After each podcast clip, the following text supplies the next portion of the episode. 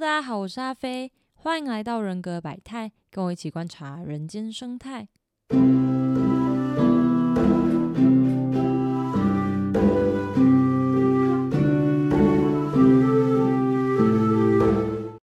今天呢是八月八号，礼拜二，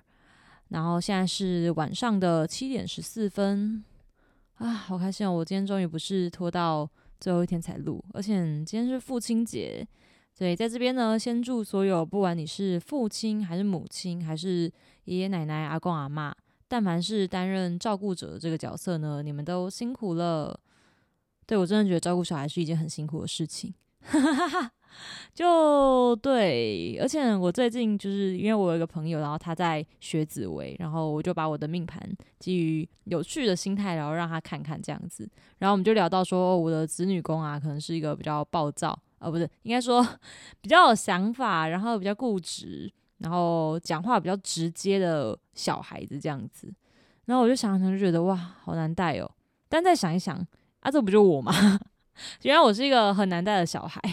对，所以我觉得我并不是一个非常呃乖巧的小孩啦。我就非常感谢我爸爸妈妈没有一怒之下，然后把我丢在垃圾桶这样子。好，回到节目，我们。继介绍完内倾情感、外倾情感之后呢，我们今天要来讲的是内倾情感 F I 的对立面——外倾思考 T 一。那 T 一这个认知功能呢，好像是蛮多人希望自己拥有的功能哈。因为很多人在听完我对 T 一的介绍啊，就会跟我说：“哇，我好想要长出 T 一哦，我也好想要变成 T J 的人哦。”或者是那这样如果有 T 一的人的话，他们应该都很厉害吧？就是什么拖延症啊、emo 啊、人生缺乏目标啊，反正你人生里面的各种疑难杂症，你全部交给 T 一的话，就可以轻松解决。那 T 一它到底是一个怎么样的功能？然后它真的有这么厉害吗？我们今天就是试图把它抽离出来，然后单独出来看看，来看一下这个认知功能它的思考方式到底是怎么样。那 T 一它是 MBTI 中。TJ 结尾的类型，它偏好使用的认知功能，特别是 E 叉 TJ，就是它是他们的主导功能。所以大家对这两个，也就是 ESTJ 跟 ENTJ 的人格类型的印象，好像常常是他们是一个很干练的人啊，或者是他们是很有执行力，可以托付重任的感觉。那这跟 T 有什么关系呢？T 它的中文是外倾思考 （Extroverted Thinking）。那它是一个把思考还有逻辑能力运用在外界事物上面的认知功能。我们之前在介绍 F 一外倾情感的时候，有说把情感放在外界，就是会去关注周遭的有生命体嘛。那相对的，把思考放在外界，其实就是他们会去关注外在世界中的无生命体，也就是外界的事物。如果不知道我们这边在说什么的话呢，可以回去听 T 跟 F 字母那一集。那跟内倾思考不一样是，典型的外倾思考 T 一，它其实不太会去关注事物背后运作的原理逻辑，除非那有助于他们更快，然后更完整去解决问题。对，解决问题，T 一它外倾思考它之所以呢会看起来很神，很好用。就是因为他们行为的原始动力，就是想要去解决问题，而且是很目标导向的做出决策。在对十六型人格的脑电图扫描的研究当中，会发现 E 叉 TJ 就是 ENTJ 跟 ESTJ 这两种人格类型啊，他们大脑对于建立流程，然后线性解决问题的区域是很活跃的。那上面这段话翻译成白话文就是。擅长或者说偏好使用外倾思考的人，他们会去试图制定一套外部的秩序，可能是规则、章程或者是计划。那把每一步的流程都建立好、规划好，然后大家只要按照这个流程去执行，就可以有效的达到目标。例如说，大家到公家机关的时候，你会发现你要办的事情啊，他们要经历一连串冗长的行政流程。那这就很像是 T 的会做事，就是他们希望制定一套标准的流程，那任何人都可以按照这个流程去解决碰到的问题。所以很多人会觉得 T 的人很有效率，这其实不一定。的确，他们很注重效率，会希望用最快的时间达成目标，但并不一定表示他们就做的方法一定会很有效率。就大家不会觉得你去公家机关，然后过那些一层一层的文件是一件很有效率的事情吧？对吧？好，所以很多人都会误会说，T 一它是不是一个只看重结果，因为是目标导向，而且只看重效率，而不去确认过程的认知功能？其实几乎是相反，就是它其实外形思考这个认知功能，它最希望的就是去建立一套秩序，建立一套流程。那任何人走过这个流程呢，都可以一步一步的去解决他的问题。那这当中的每一个资源啊。包含时间也是资源，金钱也是资源，还有人也是资源，都会在他应该要在的位置上。就是比如说，我现在有多少资金，那我们有多少时间，那我们内部呢有多少个员工？那基于这样子去规划一套适合我们公司的计划，去达成我们这一季的 KPI。那剩下的制定好之后，剩下的就很简单了，就是去按照制定好的计划走，那你就会自然而然的达到目标。这就是 T 一它的核心的思考方式。那对我来说，这件事其实是一个很方法论的思考方式。那我当然知道，它应该在大多数的时候是很有效的。可是我就会觉得，这过程中应该会有很多变数吧？那这也是外形思维它可能会忽略的地方。我们可以晚一点再来谈谈。那对于外形思考的人来说呢，怎么样算是一个好的、可靠的计划呢？首先。这个计划如果要可靠，它一定要是根据明确的事实证据来来验证的，就是你的每步都是很明确的。那一步一步的可以去推导到最终的目标上。对于 T 一来说啊，如果今天不可以达到一开始设定的目标，不管这个计划制定的再怎么周全，那也是一个没有用的计划。所以这也导致了 T 一的另外一个常见的特征，就是因为他们很希望可以达到目标嘛。所以他们其实会希望制定的目标是很明确的，可以被测量的，或者是很事实导向的。套用乌龙茶常跟我说的，就是它要是一个可以被量化的目标。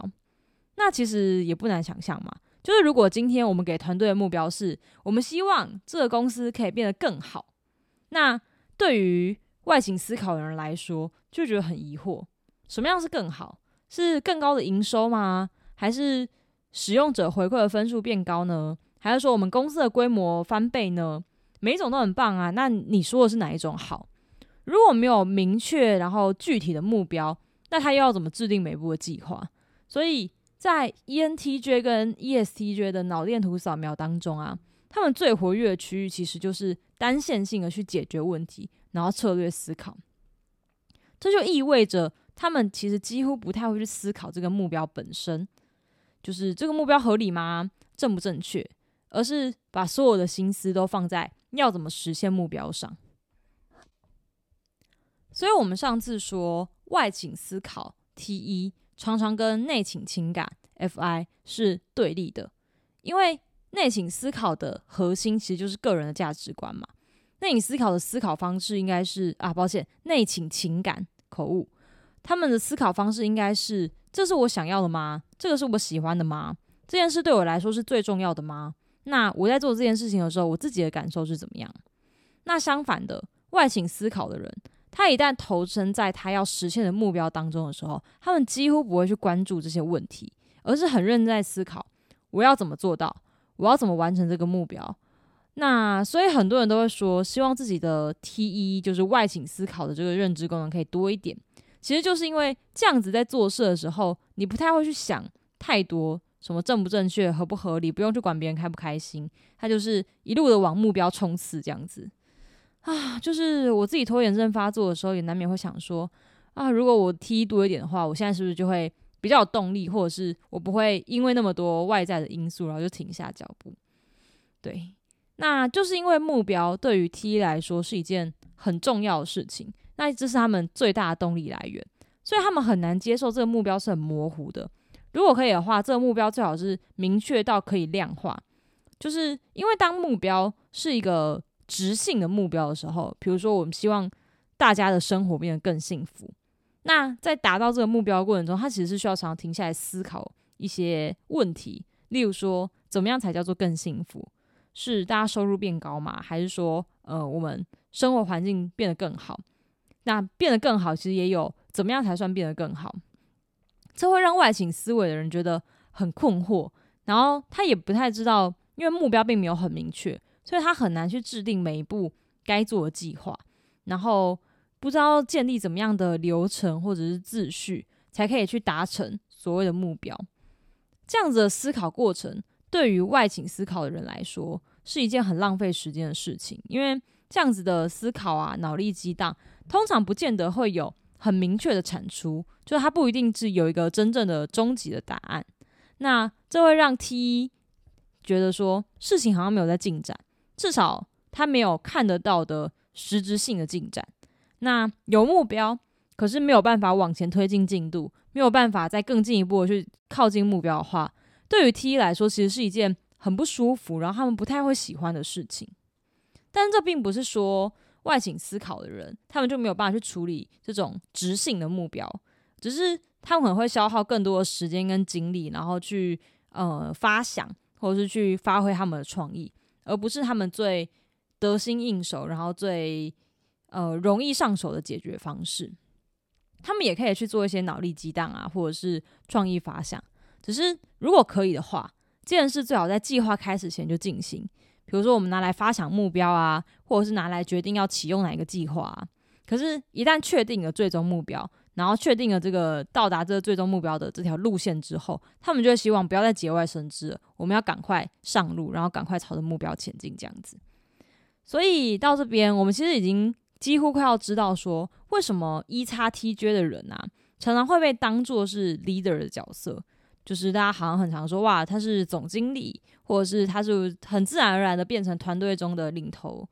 那毕竟他们大脑不断在思考，就是我们在这团队里面碰到一个问题，我要怎么样可以最快，然后用什么方式去达到这个目标，或者是去解决这个问题。他们是很专注在思考这件事的。那最后一块拼图是什么呢？就是外倾思考，它的外倾性，就是对外界的这件事，因为。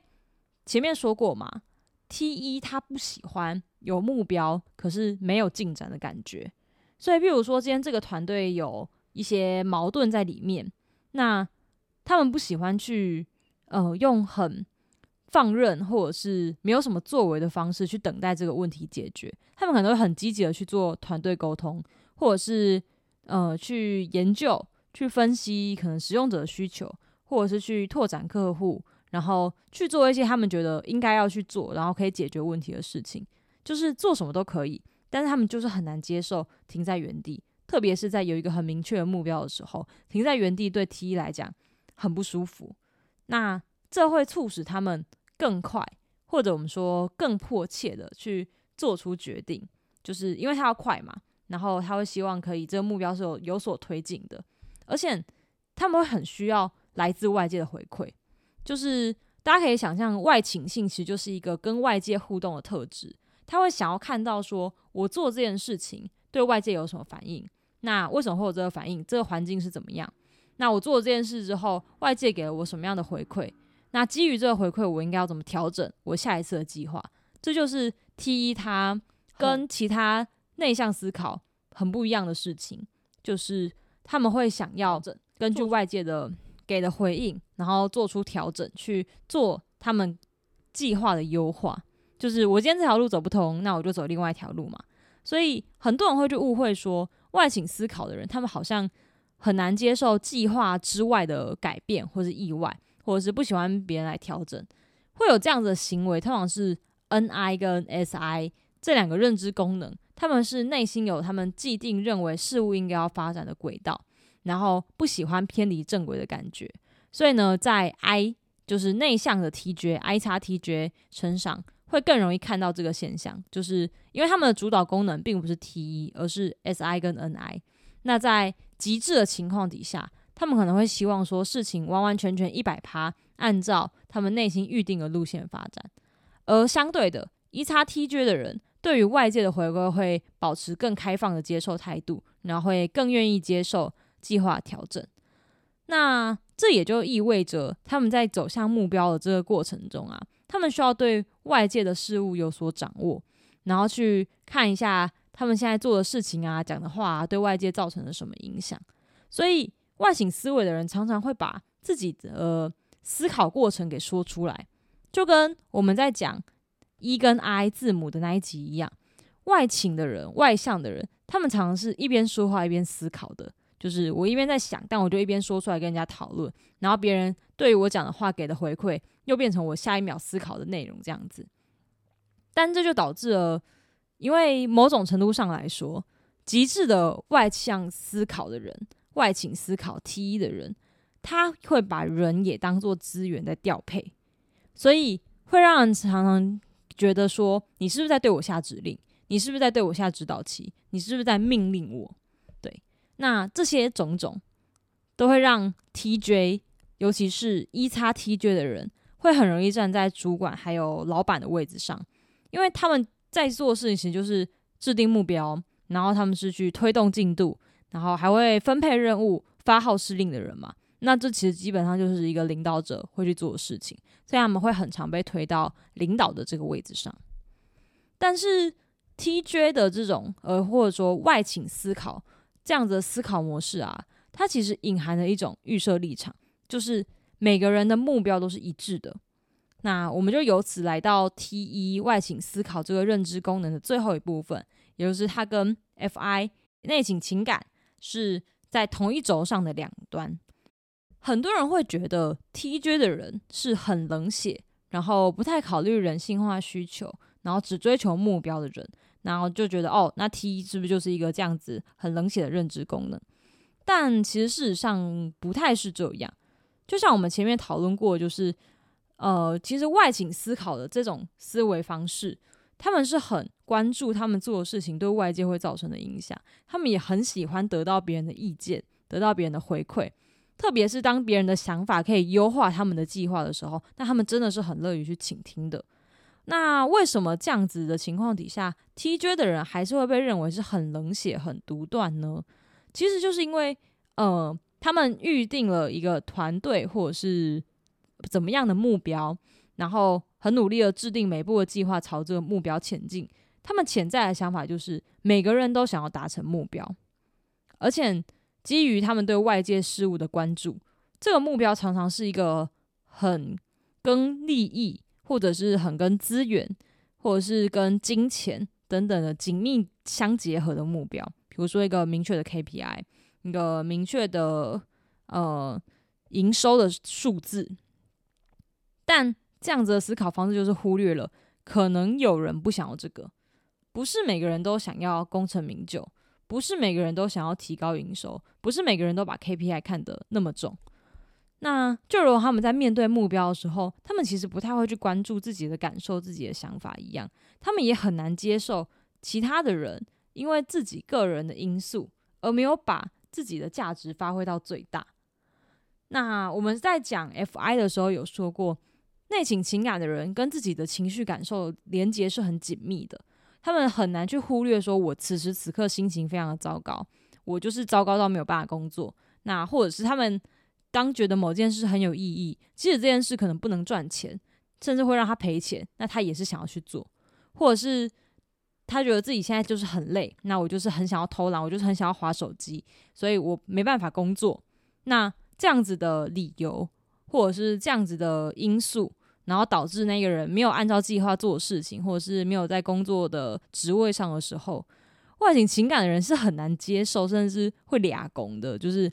啊！你就因为你自己的今天身体有一点点不舒服，你就因为你失恋，你就因为你考试考不好，所以你就没办法做我要求你要做的事，或者是我们预设你该做的事情。外景思考人是很不喜欢，或者是很难接受这件事的，甚至于在不太成熟的 TJ 身上，他们会对于这个想法就觉得很抓狂，然后会想要去控制你，或者是用一些制度强制你。符合他的规定，那这种行为就会让其他人觉得，我是不是只是你达成目标的工具，而不是当成一个人在看？因为 TJ 或者说外请思考的预设潜潜台词就是，在这个目标面前，在达成这个目标的这条路上，所有的个人需求、个人感受都应该先放下，先等等，然后我们先以达到目标作为呃最终的导向，这样子。所以他们甚至会对于所谓的内情情感好像有一点不屑，就是这很重要吗？你失恋然后呢很难过，有那么难过吗？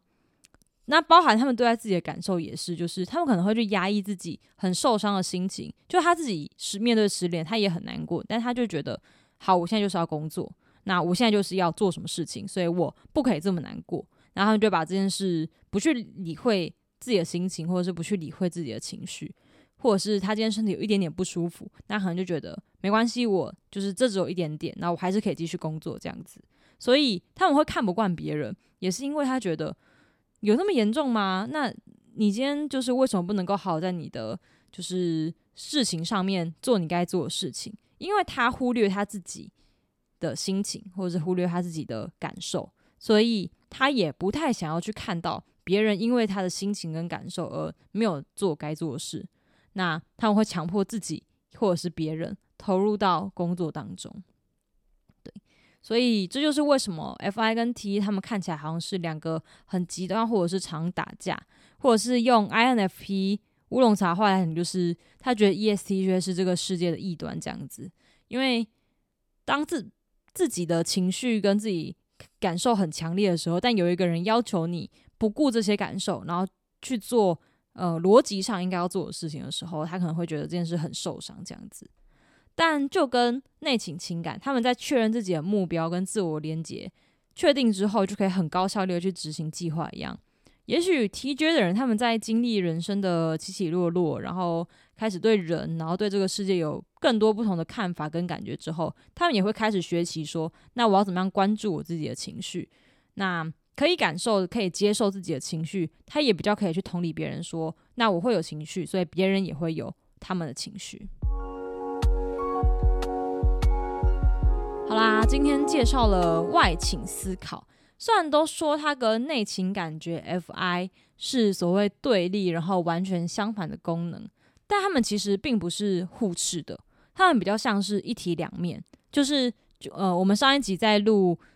要怎么推演认知功能的时候有提到嘛？你既然有 FI 的人，你就一定会有 T1 在你的第三、第四功能上。那相反也是一样。所以他们比较像是一体两面，然后。天平的两端，有时候这边高，有时候那边高。那只是我们在年纪比较小，或者是生命历练还不太够的阶段的时候，我们往往没有办法看到那么多全面。我们会很惯性的只去使用这天平两端的其中一边，然后不知道怎么去拿捏这个中间的平衡。好，下一集呢，我们会来讲内倾思考。那一样，它跟外倾情感 F 一也是在所谓的同一个轴上的两端。那我们就下集见啦！欢迎大家到 podcast 底下留言，或者是到 Instagram 分享你对这一集的看法。大家拜拜。